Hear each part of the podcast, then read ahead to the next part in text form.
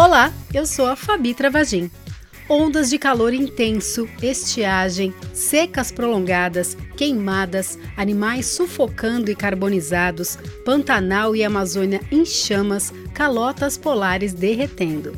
A sinergia do homem com os recursos naturais do planeta prevê consequências extremas a cada ano. Pesquisadores alertam que a Terra terá regiões inabitáveis até 2070. E isso está só começando. E ontem saiu um estudo, né, de que a gente teve setembro de 2020 como o mais quente no mundo. Inclusive, aqui no Brasil, parte das regiões sul, sudeste e centro-oeste estão aí nesse pacotão.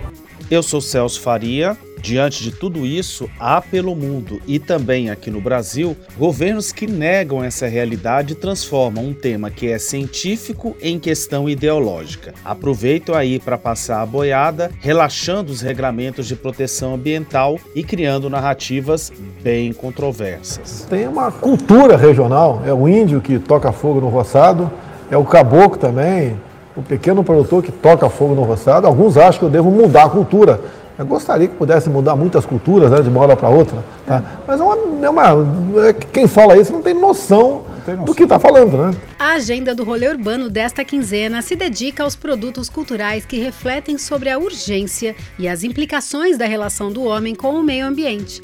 Neste episódio tem série e filmes. I am David Attenborough and I am 93. Ednilda Teixeira ajuda a gente a entender melhor sobre o tema de hoje.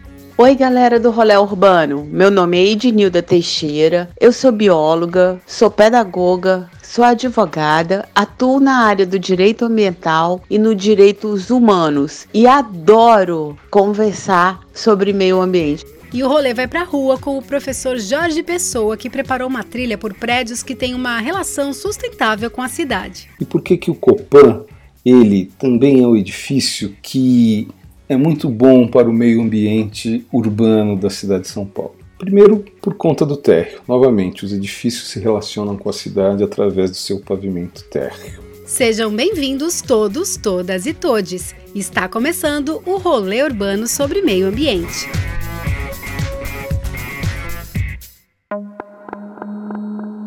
Semanas o Pantanal está sendo destruído por chamas. Centenas de focos de incêndio têm consumido esse patrimônio natural da humanidade desde o mês passado. O problema aqui são as condições. Clima muito seco, vento forte, umidade, é, estiagem há muito tempo, então a vegetação está toda muito seca.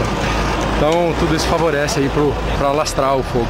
Ao menos 10% de toda a cobertura vegetal já foi destruída pelo fogo.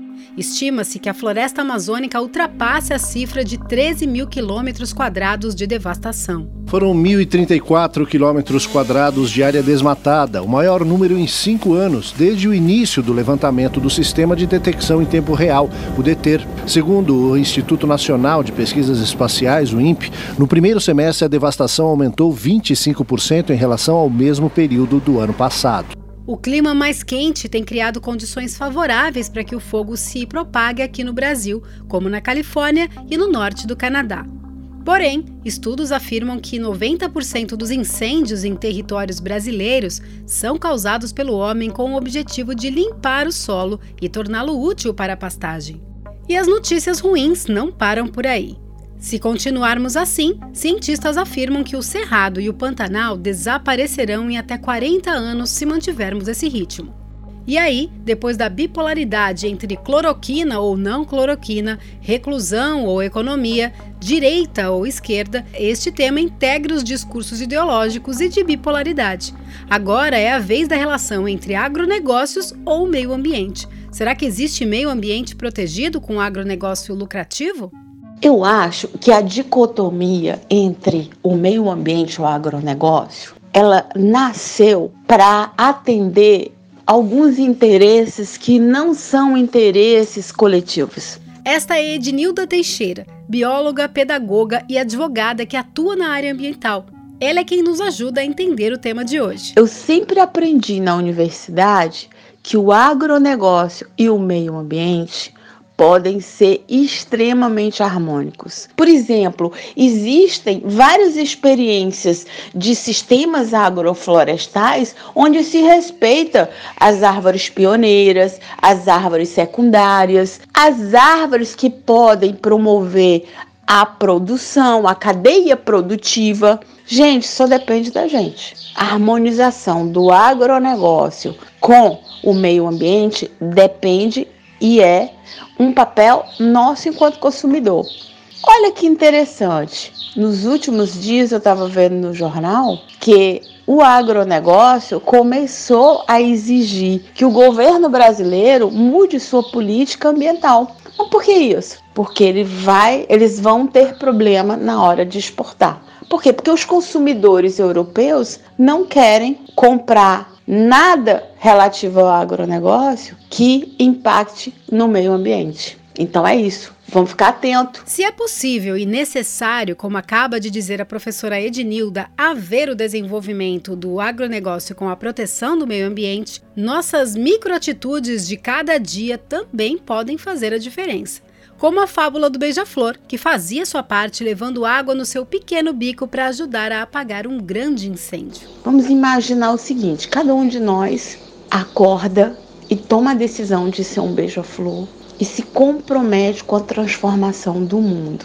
Quando a gente fala do mundo, a gente fala do nosso mundo, do nosso entorno. E aí, na hora que eu mudo as minhas atitudes, eu começo a me preocupar com a produção dos, dos, do, dos meus resíduos. Na hora que eu começo a me preocupar e consumir sem desperdício água, na hora que eu me comprometo a exigir políticas públicas que possam integrar o meio ambiente na vida urbana, na vida rural, né, que sejam protegidos os nossos rios, que sejam protegidos os nossos córregos, que sejam recuperadas as nossas nascentes, que o agro negócio seja realmente é, um agronegócio que faça também a proteção dos nossos recursos naturais, porque é dos recursos naturais, é da terra, é utilizando a água que nós vamos proteger e que nós vamos garantir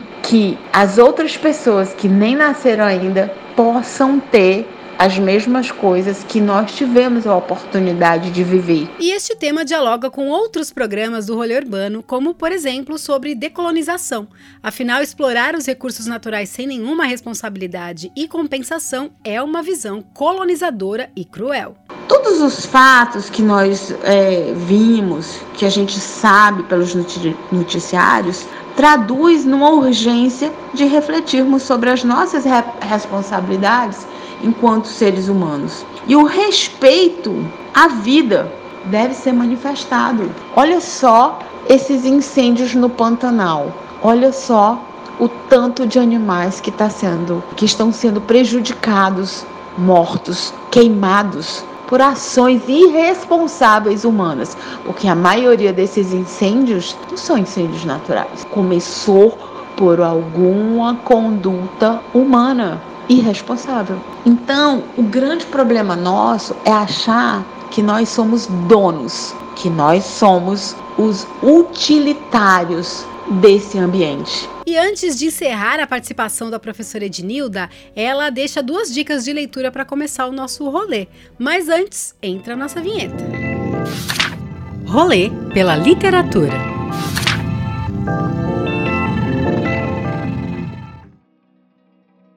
A Amazon, ela lançou um e-book chamado Manual da Casa Sustentável. É muito legal esse livro. Manual da Casa Sustentável: Dicas para deixar sua casa amiga do meio ambiente, surgiu da necessidade da bióloga e profissional Priscilla Randall, com todo o seu conhecimento ambiental em propostas de sustentabilidade doméstica. O livro tem 148 páginas e custa R$ 26 para ler no Kindle para o leitor da Amazon. Outra coisa é um livro do Leonardo Boff, que eu assim indico para todo mundo, que é o Saber Cuidar. Muito legal. Saber Cuidar, Ética do Humano, Compaixão pela Terra é de 2011, do teólogo, escritor e professor Leonardo Boff. É publicado pela editora Vozes e tem 302 páginas. Essas duas dicas já estão no seu player.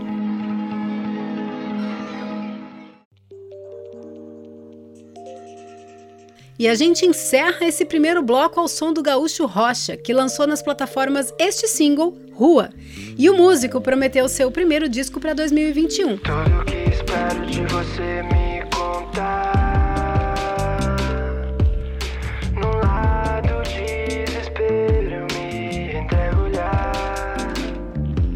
Para ouvir a música completa, é só entrar na nossa playlist do Rolê Urbano no Spotify. Lá tem esse e todos os lançamentos deste e de outros episódios. Nesse segundo bloco, temos dicas para você ficar em casa e assistir muita coisa interessante. Tonight, we've got rather different program for you. I am David Attenborough and I am 93. David é apresentador, locutor e naturalista britânico e conhecido pelos seus documentários sobre a vida selvagem. Como diz aí no trailer, ele fez esse doc aos 93 anos e tem mais de um milhão de seguidores no Instagram.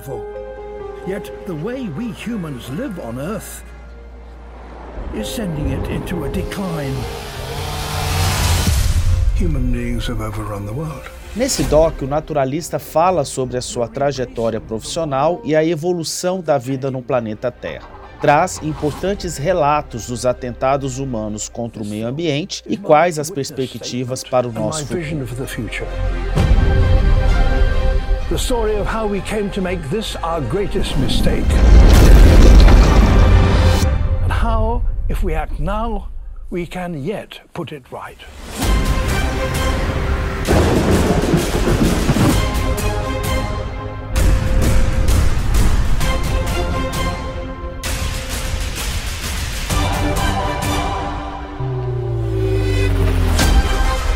Planet is headed for disaster. We need to learn how to work with nature rather than against it.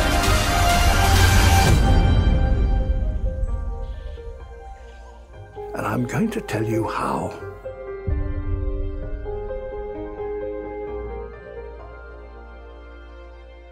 Já o canal National Geographic lançou esse mês em sua plataforma o documentário Coronavírus Alerta Ambiental. O roteiro conta com renomados cientistas, ativistas e conservacionistas que analisam a pandemia do novo coronavírus e sua conexão com a saúde animal e ambiental. Coronavírus Alerta Ambiental é um convite para todos nós refletirmos sobre como podemos usar a pandemia para aumentar a conscientização e evitar futuras crises de saúde.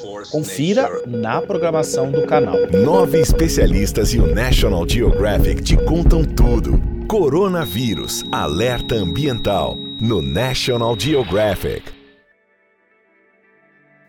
E para fechar esse bloco, a partir do dia 5 de novembro começa o Brasil Cine Fest. O festival de curtas disponibiliza na plataforma do SP Cine Play gratuitamente filmes que foram destaques nas edições anteriores. E dentre eles, que tem tudo a ver com o tema de hoje, dê uma olhada na fantasia A Leiteira, da diretora polonesa Agnieszka, que trata sobre os males do homem sobre a natureza. A programação completa do festival está no site do Cinefest e o link já está aqui no nosso player. E depois dessas dicas, mais um lançamento aí da nossa quinzena. Essa é Veraneio Tropical, nova canção do duo paulistano A Balsa. Este é o primeiro dos três singles que a Balsa promete lançar até o final do ano. O clipe também está disponível nas plataformas.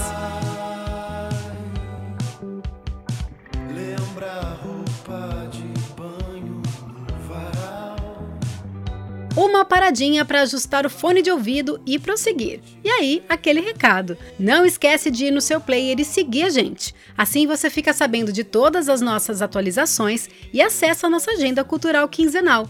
E também apoie a gente a continuar aqui. É muito importante. Esta agenda cultural feita por um tema tá no Google Podcast, no Deezer, Spotify, Apple Music e você também pode ouvir direto no tocador do eurbanidade.blog.br. Divulgue e espalhe o rolê.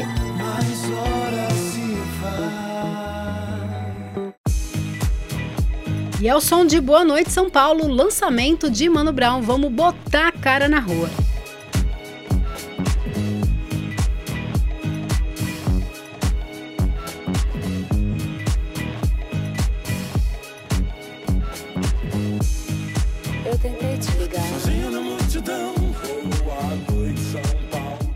Hoje, quem sai para a rua com a gente é o arquiteto e urbanista Jorge Pessoa. Ele é especialista em negócios mobiliários, mestre em planejamento urbano e regional pela FAO da USP, ganhou a PCA na categoria Arquitetura Urbanidade pelo projeto de reurbanização da favela Sapé. É professor de design gráfico na Escola Pan-Americana de Arte e Design. E diante de tanto desrespeito com a natureza, ele nos propõe um rolê daqueles que a gente adora fazer por aqui, indo por prédios e construções da capital paulistana que buscam uma relação de respeito com a cidade e o meio ambiente. Então, bota o tênis, coloca a máscara e a gente começa lá na Avenida Paulista. Se liga no rolê. Estou aqui na Avenida Paulista, na frente desse prédio maravilhoso que é o edifício do Conjunto Nacional. Esse edifício foi projetado pelo arquiteto Davi Libeskind lá na década de 50. E ele tem características muito importantes para uma boa relação com a cidade e a boa qualidade do meio ambiente urbano. Por exemplo, ele é um edifício de uso misto. A torre tem, além de apartamentos residenciais, tem também conjuntos comerciais de escritório. E isso é muito bom para a cidade. Todos os edifícios de uso misto são muito bem-vindos para a cidade, que o uso misto permite uma mistura de usos. Você pode, por exemplo, morar e trabalhar no mesmo edifício. Você pode morar e trabalhar num edifício do lado que também tem uso misto. Né? Isso evita alguns deslocamentos que seriam desnecessários na cidade. A gente sabe que os deslocamentos da casa para o trabalho, a gente precisa fazer de carro, precisa fazer de, de transporte público, mas isso gera trânsito, gera trabalho, emite poluentes na atmosfera, ele causa muitos danos. Quanto menos a gente precisar se deslocar, melhor para a cidade para o meio ambiente urbano. Agora, com certeza, a principal qualidade que esse edifício tem com a cidade é o seu térreo. Todos os edifícios se relacionam com a cidade por meio do seu pavimento térreo. E o conjunto nacional ele tem um térreo absolutamente livre e público. É uma galeria onde se encontram lojas, cinemas, livrarias, é, atividades culturais. É um térreo que liga quatro ruas. O edifício ocupa a quadra inteira entre a Avenida Paulista, Rua Augusta, Alameda Santos, Rua Padre João, João Manuel. E em cada rua existe uma entrada, o que você permite que você possa ir de uma rua para outra cruzando o miolo da quadra pela galeria. E isso também é uma grande generosidade urbana, é uma coisa muito bonita. A coisa mais bonita nesse terra é o piso. O arquiteto colocou no piso da galeria exatamente o mesmo piso da, avenida, da calçada da Avenida Paulista. A calçada da Avenida Paulista tradicionalmente tinha um piso de pedra portuguesa, de mosaico português, e o piso da galeria continuou com esse mosaico português, adentrando todo o piso do térreo. Isso significa que o piso da galeria acaba sendo uma continuidade da calçada, ou seja, a área privada da galeria ela é uma continuidade da área pública da calçada, convidando o transeunte, o pedestre, a se adentrar nessa galeria e usar esse espaço.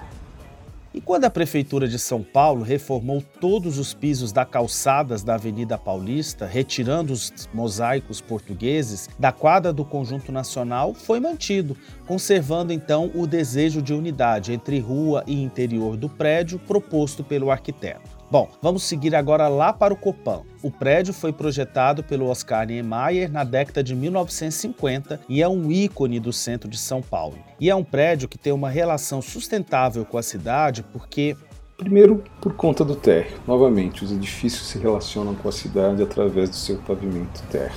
E o térreo do Copan é uma galeria de acesso público que liga várias ruas no entorno do edifício. Ao contrário do conjunto nacional, que é absolutamente plano, o térreo do Copan ele liga ruas que estão em cotas de nível diferente. Então, o térreo ele é todo rampado, mas mesmo assim não tem um único degrau que permite livre acesso para cadeirantes, pessoas com carrinho de bebê, etc. Cria assim uma urbanidade que é muito interessante naquele térreo, com lojas, restaurantes, cinemas, sem ter essa artificialidade, por exemplo, que tem um shopping center. O edifício Copan tem mais de mil apartamentos, mas são apartamentos de vários tamanhos e vários tipos, o que também é muito interessante. Ou seja, temos lá apartamentos de quatro dormitórios com mais de 200 metros quadrados, até kitnets de 30 e poucos metros quadrados, sala, quarto, banheiro e uma pequena cozinha. Isso permite a convivência de famílias de várias configurações diferentes num mesmo espaço, permite também convivência entre famílias de diferentes classes sociais, o que também é muito bem-vindo, porque quando se convive com diferentes pessoas de diferentes classes sociais, as pessoas passam por um processo de desenvolvimento da cidadania e da tolerância, coisa que é muito importante para o meio ambiente urbano de qualquer cidade.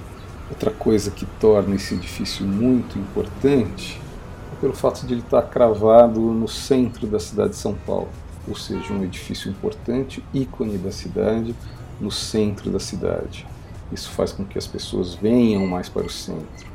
É, o centro ganha uma vida, tantos apartamentos, lojas e tal, dentro desse processo que é muito interessante para a cidade, que é um processo de revalorização do centro da cidade, o Copan faz um papel de fato muito importante. Vamos seguir o professor Jorge Pessoa agora lá por Higienópolis. Agora eu vim aqui para a Praça Vila Boim, em Higienópolis, onde tem um dos edifícios mais bonitos de São Paulo, na minha opinião, que é o edifício Louveira. O edifício Louveira é projeto do João Villanova Artigas, grande arquiteto brasileiro que fez quase toda a sua produção aqui em São Paulo. Por que, que eu acho que esse é um edifício também muito bom para o meio ambiente urbano, por conta novamente do pavimento térreo, também da sua implantação no lote. Implantação em forma de duas lâminas paralelas criam um grande jardim no meio permite uma qualidade ambiental muito grande. E esse jardim, ele propositalmente passa a ser entendido como uma continuação dos jardins da Praça Vila Boim. Esse edifício, que foi projetado em 1946, até hoje não tem nenhum gradil ou muro que separe da área urbana. Então mantém a integração com o espaço urbano. Além de tudo, é um edifício muito bonito. Que marca a paisagem de Higienópolis suas janelas amarelas e vermelhas, dando um movimento para a fachada quando estão fechadas, quando estão abertas, cria uma paisagem muito bonita. É de fato um, um, um edifício muito, muito interessante, vale a pena ser conhecido. Agora eu vim aqui para a Rua Clélia, no bairro da Pompeia, próximo à Vinda Pompeia, onde estamos na frente do edifício do Sesc, o famoso Sesc Pompeia, um dos lugares mais incríveis da cidade de São Paulo que todo mundo deve vir aqui conhecer.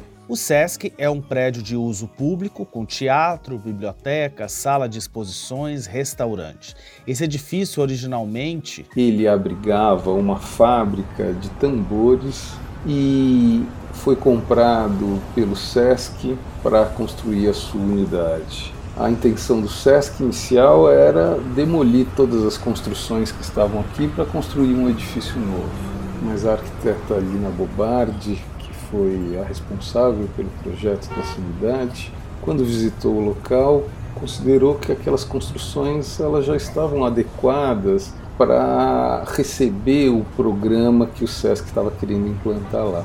Ou seja, ela propôs um, uma reciclagem, uma reutilização daqueles edifícios. Hoje o nome seria um retrofit, evitando assim que as antigas construções da antiga fábrica fossem demolidas, gerando uma quantidade imensa de entulho que teria que ser jogado em algum lugar. O Sesc ele é composto basicamente por uma rua interna, que é um calçadão de paralelepípedo que funciona como uma continuação da calçada da Rua Clélia, ou seja, uma continuação do espaço público, porém agora um espaço privado. Essa transição entre espaço público e espaço privado, sem nenhum tipo de barreira, permitindo uma fluidez de quem está andando na calçada. Isso é muito bonito para a cidade, isso é muito generoso e colabora muito com a qualidade do meio ambiente urbano.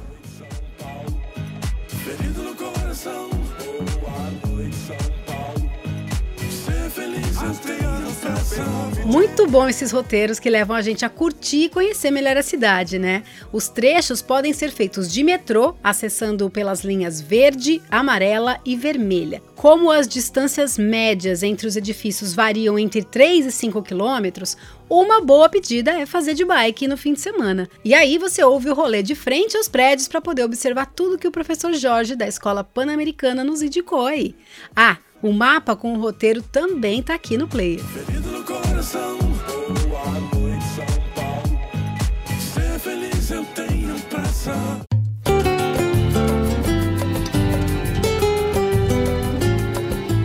Este é o single Papo Fino, lançado nesta quinzena com Toquinho e Maria Rita. Não, claro que não, já não dá mais. Me dou razão, não fui capaz.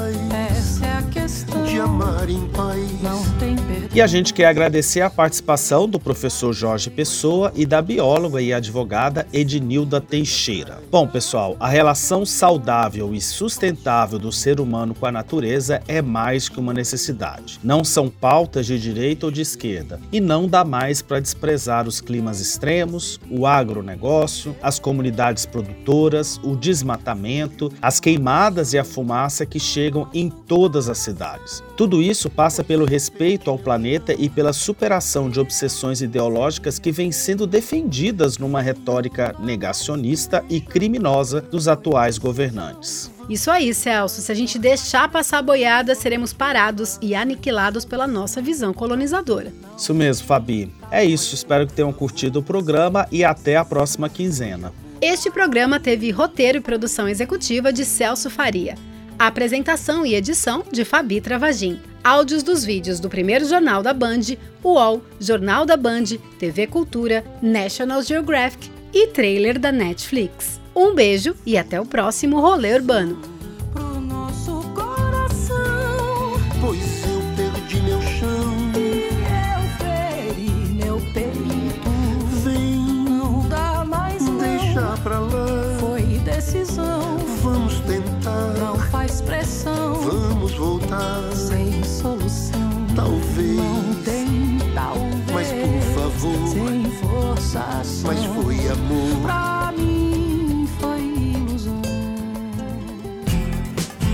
Realização Urbano Produtora.